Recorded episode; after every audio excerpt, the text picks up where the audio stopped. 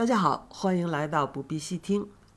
这期呢是不必细听这个节目的第一期。那在正式开始之前呢，我先简单介绍一下这个节目的由来。不必细听这个节目呢，主要是我用来分享日常生活中一些我觉得比较有趣的事儿，比如说嗯一些书籍啊，一些嗯展览啊、电影啊、游戏啊等等吧。只要是我觉得有趣儿、好玩的东西，都会分享给大家。那分享的形式也非常的简单，就是 天南海北东拉西扯一通，所以听起来会相对比较轻松。你平常在吃饭的时候，在打扫卫生的时候，有一搭没一搭，随便听听就可以了。它的信息密度并不会很大，虽然也是介绍一些干货，但是我还是把它定位为陪伴类的节目吧。你听的时候可以得到一些知识。但是也不必说每一句都听进去，啊，之所以做这个节目呢，也是因为希望借这个节目去反推自己，希望能在日常生活中主动去挖掘一些有趣的事儿，就给自己起到一个督促的作用吧。当然，这是我做这个节目的目标。但是如果要是在完成目标的同时，还能让作为听众的你也感到一丝乐趣的话，那对我来说，这就是一种算是额外的惊喜吧。那这个节目呢，简单就介绍到这儿。接下来我们，呃，还有一点要说明的是，我用的是呃雪怪的这款麦克风，据说是收音非常的灵敏，所以有一些噪音的话也是没有办法避免的会收进来。比如说 我家猫就在我旁边，它偶尔会跑动啊，包括睡觉的时候也会打呼噜啊，等等吧。那这些本身就是我日常生活的 BGM 嘛。我自己是很喜欢了，嗯，希望你听了之后也不会特别介意。OK，那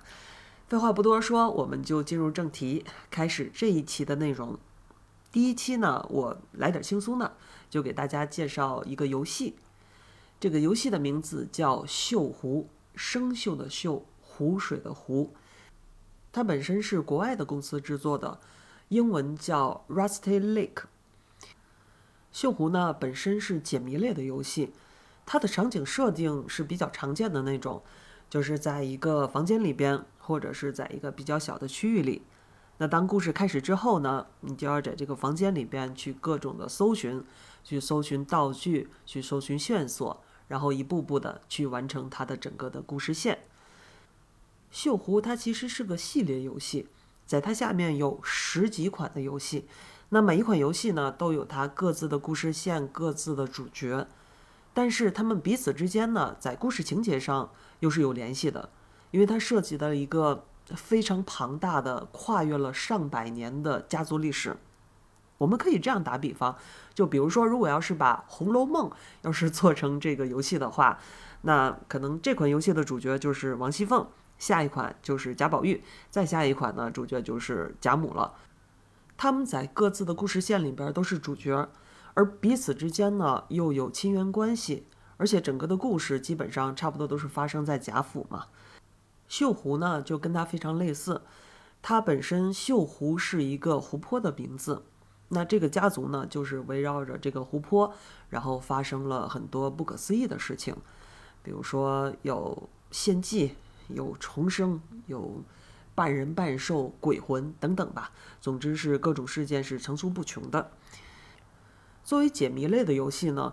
锈湖它的这些道具啊、机关呢，这种设置其实并不是非常的亮眼，就是中规中矩吧。但是我之所以非常喜欢它，就是因为它的风格非常的怪诞。当然，这个怪诞是我自己的评价了。一会儿我介绍完之后，可能会有人觉得啊，这就是一个比较变态的风格。那至于具体是怪诞还是变态，这个就是见仁见智了。接下来呢，我会在这十几款游戏中选出一款我最喜欢的，同时也是在十七款游戏里边最早制作出来的这款《锈湖旅馆》来介绍给大家。这也是我的入坑之作嘛。呃，《锈湖旅馆》它的场景设置灵感据说是来自于大卫林奇的《双峰》。如果你经常看电影的话，那大卫林奇这个名字对你来说应该是非常熟悉的。他本身就是一个大师级的人物了。但是我个人的话，我是没有看过《双峰》，我一集都没有看过，因为我早年间看过大卫林奇拍的《穆赫兰道》，看完《穆赫兰道》之后，这个导演就进入我的黑名单了，因为《穆赫兰道》对我来说，那是我所看过的最恐怖的电影。我其实对于恐怖片儿，我还是接受能力比较高的，而且也看过不少。就通常看完一部恐怖片之后，可能会有一些后遗症，比如说觉得，哎，我会怕黑、怕响动，我怕贞子从电视里爬出来等等。但是在看完《穆赫兰道》之后，我并不怕黑，也不怕响动，不怕具体某个影像，怕的不是这些，我怕的是自己会思考。会去抑制不住的去想这个片子里边的各种细节，去想他埋下的各种线索。你知道，它里边的那些故事情节是越想越可怕的，就那种感觉好像是，我想一下就啊，心里就被剜了一刀一样，真是越想越恐怖，太恐怖了。所以《穆赫兰道》给我造成的这个阴影，导致于说，我对于他其他的作品基本上就不敢再看了。那。双峰同样是属于悬疑惊悚类的嘛，所以干脆就被我给屏蔽掉了。现在我是在豆瓣上那些剧照，我也去翻了一下，但是并没有看出来它是怎么去成为《锈湖旅馆》的灵感的。感觉这个游戏跟电影吧，好像联系并没有那么的明显。其实对我来说，《锈湖旅馆》给我的第一印象更像是另一部作品，就是叫《无人生还》。无人生还的话，如果你要是经常看电影，应该也是非常熟悉了。它就是改编自阿加莎·克里斯蒂的小说嘛，就这几十年有很多的国家翻拍过，就各种版本。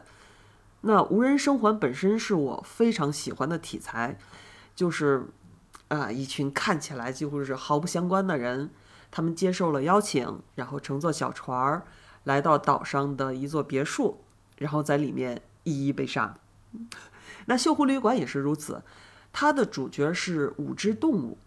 当然是拟人化的动物了，什么野猪先生啊、鹿先生啊、鸽子女士啊等等吧。就是这个头呢，还是动物的头，但是它身上的这个穿着打扮都是人类的样子。比较熟悉的米老鼠、唐老鸭，那米老鼠、唐老鸭，它耗子头、鸭子头上边都是这个的动物头，但穿的也是人类的衣服嘛。所以，锈湖旅馆里边这些动物也是这样的打扮，只不过他们的穿的衣服呢，比较像唐顿庄园那个时期的，就看起来是比较古典的那种。就包括在岛上住的这个旅馆也是城堡式的。这五只动物呢，就乘着小船穿过锈湖，然后在城堡一样的这个旅馆里边住下。接下来，玩家所扮演的角色呢？他是在旅馆里边负责提供餐饮和客房服务的，而玩家所要做的就是把这些动物一一杀死。具体来讲，你要每天晚上进入一只动物的房间，然后当着它的面，在房间里边去搜寻各种的道具、各种的线索，最终把它杀掉。然后这个动物的肉呢，就会被厨师做成大餐，供其他的几只动物一起分享。接下来第二天晚上，你要杀第二只动物做成大餐；第三个晚上杀第三只动物做成大餐，然后一共是五只动物嘛，全杀完差不多也就结束了。这也就是标题的来源：杀了你，烹调你，吃掉你。就听起来可能是感觉有些残忍哈，但实际上这里边有一个很巧妙的平衡。虽然他们是拟人化的动物嘛，表面上穿的都人模人样的。但是你杀了他之后，你得到的并不是一具拟人化的尸体，而是一块食材。比如说你杀了这个野猪先生，那你会得到一块野猪肉，看起来就是很普通的小排骨嘛。我们在市面上不会有一些菜谱书嘛，在菜谱书里边通常都会有一些手绘的食材。那这个游戏里排骨的这个样子就跟手绘食材长得是一样的。所以你拜托厨师把它做成大餐的时候，心里也并不会有什么反感。这个转折来了。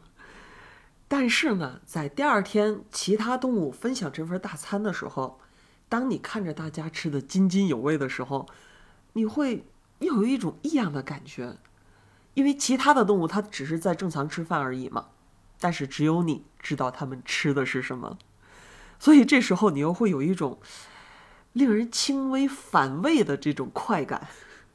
我我感觉这种平衡是非常的巧妙的。另外，你进入这个动物的房间之后，怎么去杀它，整个的过程也是充满了怪诞。比如说，我们继续拿这个野猪先生来举例嘛，在他的房间里边，你进去之后，你可以看到墙上本身就挂着这么一副斧子，但是呢，你不能把这个斧子直接拿下来去砍它，不可以，你需要去找各种的道具，比如说要找来绳子。用绳子把这个斧子给拉住，然后再去找小刀，用小刀把绳子给割断，让斧子掉下来，这样才能看到这个野猪先生。那绳子还有刀子，他肯定不会一下就找到嘛，所以说还是要需要各种的线索来触发的。而这期间，所有的事情，你都是当着野猪先生的面儿做的。他不会监视你，不会问啊，你干嘛呢？你干嘛来我房房间里边，在我的房间里边翻箱倒柜？你到底是想干啥？不，他不会问这些东西，他只会说忙一些自己的事儿，比如说看看报纸啊之类的。偶尔呢，会提出几个需求，比如说你给我做个三明治，或者你给我点根烟。因为玩家本身就是提供餐饮服务和客房服务的嘛，所以其实就是客人提出要求而已。但是呢，当客人提出需求的时候，这个需求就会触动线索，让故事进行下去。比如说，当故事进行到一定阶段的时候，哎，你发现你需要让野猪先生去拉肚子，让他去跑厕所，这样自己才可以趁机收集他周围的这些道具。但是，怎么让他去拉肚子呢？当他去要三明治的时候，提出这个需求的时候，这个时候，哎，就可以触动下一个故事线了。这个时候，你就可以把一坨屎放进他要的三明治里边，眼睁睁的看着他吃下去，这样他就会拉肚子、跑厕所了。所以，就像我之前说的，这个游戏可以说是，哎呀，很怪诞，但是也可以说是很变态。怪诞还是变态，见仁见智嘛。其实这个游戏你到最后也不知道说为什么要杀死这个五只动物呢？他们到底犯了什么罪呢？以及为什么会被邀请到这个锈湖旅馆？其实这些问题在这个游戏里边是没有答案的，你要去接着玩系列里边的其他游戏才知道。那在后来的其他游戏里面，故事会慢慢的展开嘛，有很多关于这个大家族的各种的回忆，有经常各种闪回。那玩起来的话，哎呀，相对会有些沉重。就不像这部最开始的《锈湖旅馆》，你只要轻装上阵，你只要做一个没有感情的杀手就可以了。当然，我并不是说其他的游戏不值得玩啊，我比较推荐说，你在玩完《锈湖旅馆》之后，如果比较喜欢这种风格，那其实其他的几款游戏你也可以全部都尝试一下。我甚至觉得说，如果你有足够的时间的话，完全可以把这十几款游戏从头到尾玩上一遍。然后去网上去找相关的这个剧情讨论，因为游游戏里边它是埋藏了非常多的线索，它可以有着各种不同的角度。那可能这款游戏的主角他在无意间做了什么举动，产生了什么因？那在另一款游戏里边，哎，你才发现原来结了这么一个果，或者说，比如说后代子孙他出了什么事儿，但是当你往前追溯的时候，发现在某个祖先那里边。早已经埋下了祸根，这些根源，这些持续百年的因果联系是非常值得玩味的。现在国内也好，国外也好，已经有不少的帖子都在讨论去整理这个故事的来龙去脉。比如说你上知乎嘛，上知乎你搜“锈湖”这两个字，你就能看见网友的各种说法不一。就总的来说，这个游戏本身是有足够大的解读空间。让你去挖掘的，也有足够多热爱他的粉丝，让你可以跟他们一起去讨论，让你有种找到组织的感觉。这就像研究《红楼梦》的，或者是 研究《哈利波特》的红迷和哈迷一样，锈湖也是有他一众这种铁粉的，可以跟他们一起去探讨这个整个的故事情节。当然，如果要是全玩一遍的话，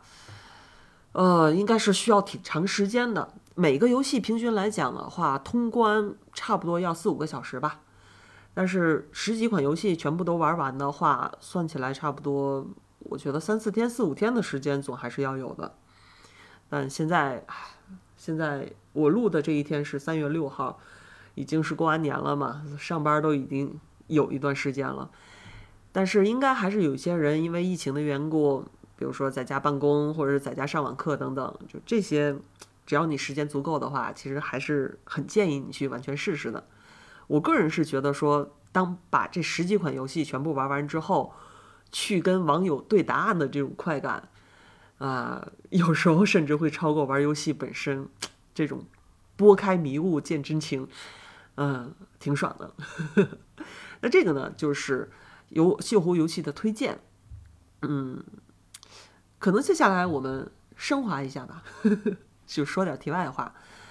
我个人最喜欢的电影呢是《搏击俱乐部》，里面有一段台词，大概是啊，就说我们是被历史遗忘的一代，没有目的，没有地位，